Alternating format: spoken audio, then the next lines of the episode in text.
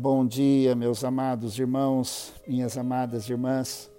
Hoje é quarta-feira, 6 de janeiro, e eu quero ler a palavra de Deus com cada um de vocês e também termos um tempo de oração.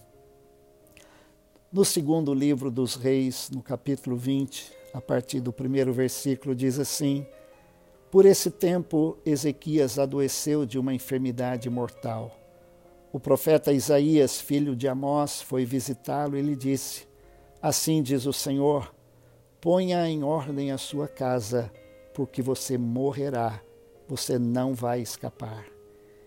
Então Ezequias virou o rosto para a parede e orou ao Senhor, dizendo: Ó oh Senhor, lembra-te de que andei diante de ti com fidelidade, com coração íntegro e fiz o que era reto aos teus olhos e Ezequias chorou amargamente.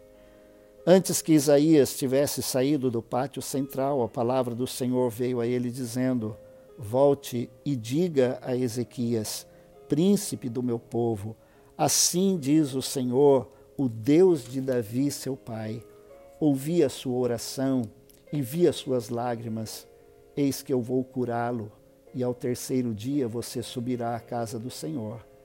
Acrescentarei quinze anos à sua vida e livrarei das mãos do rei da Assíria tanto você quanto esta cidade. Defenderei esta cidade por amor de mim e por amor a Davi, meu servo. Isaías disse mais: Peguem uma pasta de figos.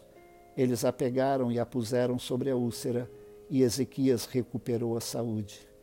Ezequias perguntou a Isaías: Qual será o sinal que o Senhor me curará? E de que ao terceiro dia subirei à casa do Senhor? Isaías respondeu: Este é o sinal que você receberá do Senhor, para indicar que ele cumprirá o que prometeu. Você quer que a sombra se adiante dez graus ou que retroceda dez graus? Ezequias respondeu: É fácil a sombra adiantar dez graus, mas que não seja assim, pelo contrário, que ela retroceda dez graus. Então o profeta Isaías clamou ao Senhor e ele fez retroceder dez graus a sombra lançada pelo sol declinante no relógio de Acás. Isaías era o profeta e Ezequias era o rei. Um dos melhores reis que Israel teve.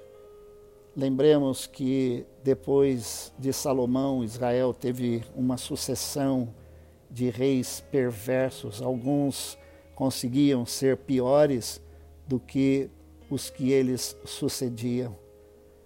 Mas Ezequias foi diferente. Ezequias, ele foi um homem que amou a Deus, ele amava o Senhor de todo o coração. Ele tinha 25 anos de idade quando começou a reinar e ele reinou 29 anos em Jerusalém. Ezequias fez o que era reto aos olhos do Senhor, segundo tudo que Davi, seu pai, havia feito. Mas Ezequias adoeceu e adoeceu de uma enfermidade mortal. E Deus então pede que Isaías vá visitá-lo. E é realmente difícil essa palavra que Isaías tem que dar ao rei. O profeta Isaías foi visitá-lo e, quando chegou lá, disse: Assim diz o Senhor: põe em ordem a sua casa, porque você morrerá, você não vai escapar. Não era aquilo que o rei Ezequias queria ouvir, e creio que não era exatamente o que Isaías gostaria de dizer ao rei. Ainda mais numa situação como aquela, enfermo, e, com uma enfermidade mortal. Certamente Isaías gostaria de chegar lá e orar com, por ele para que ele fosse curado, mas não foi isso que Deus mandou o profeta fazer. Deus pediu que o profeta fosse dizer a ele: põe em ordem a sua casa.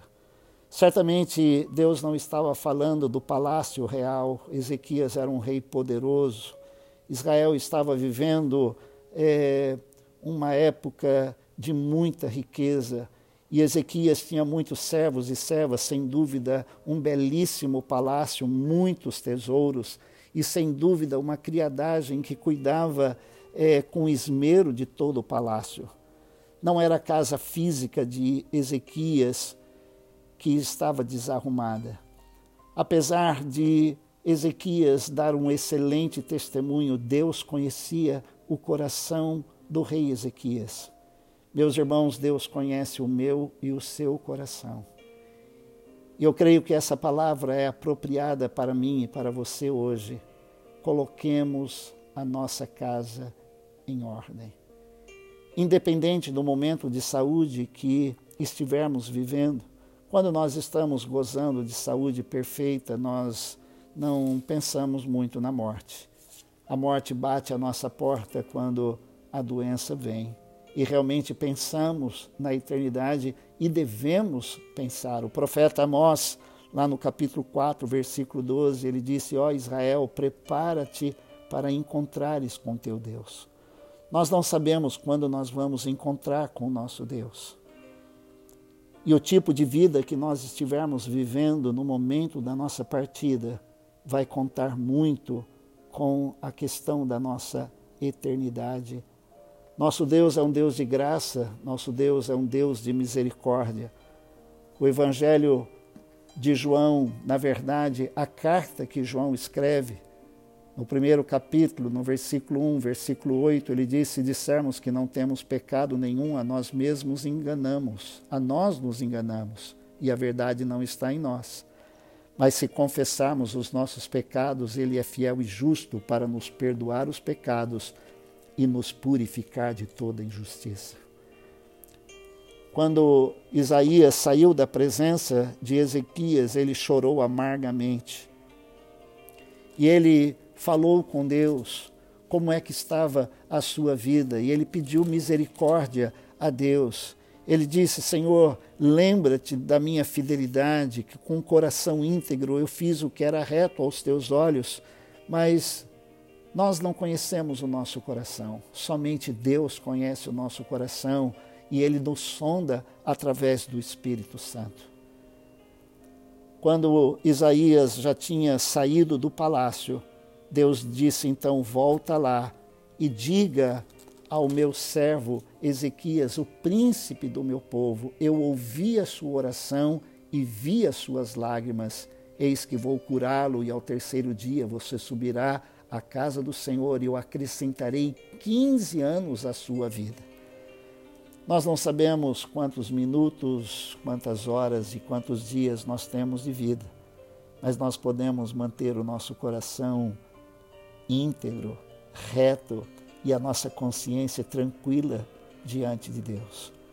Como diz João lá em, na sua primeira carta, capítulo 1, versículo 8, ele diz: Se confessarmos, se dissermos que não temos pecado, nós mesmos nos fazemos mentiro, mentirosos. E no versículo 9, se confessarmos os nossos pecados, ele é fiel e justo para nos perdoar os pecados e nos purificar de toda injustiça. Vamos orar. Senhor nosso Deus e nosso Pai, nós estamos diante da tua palavra nesta manhã.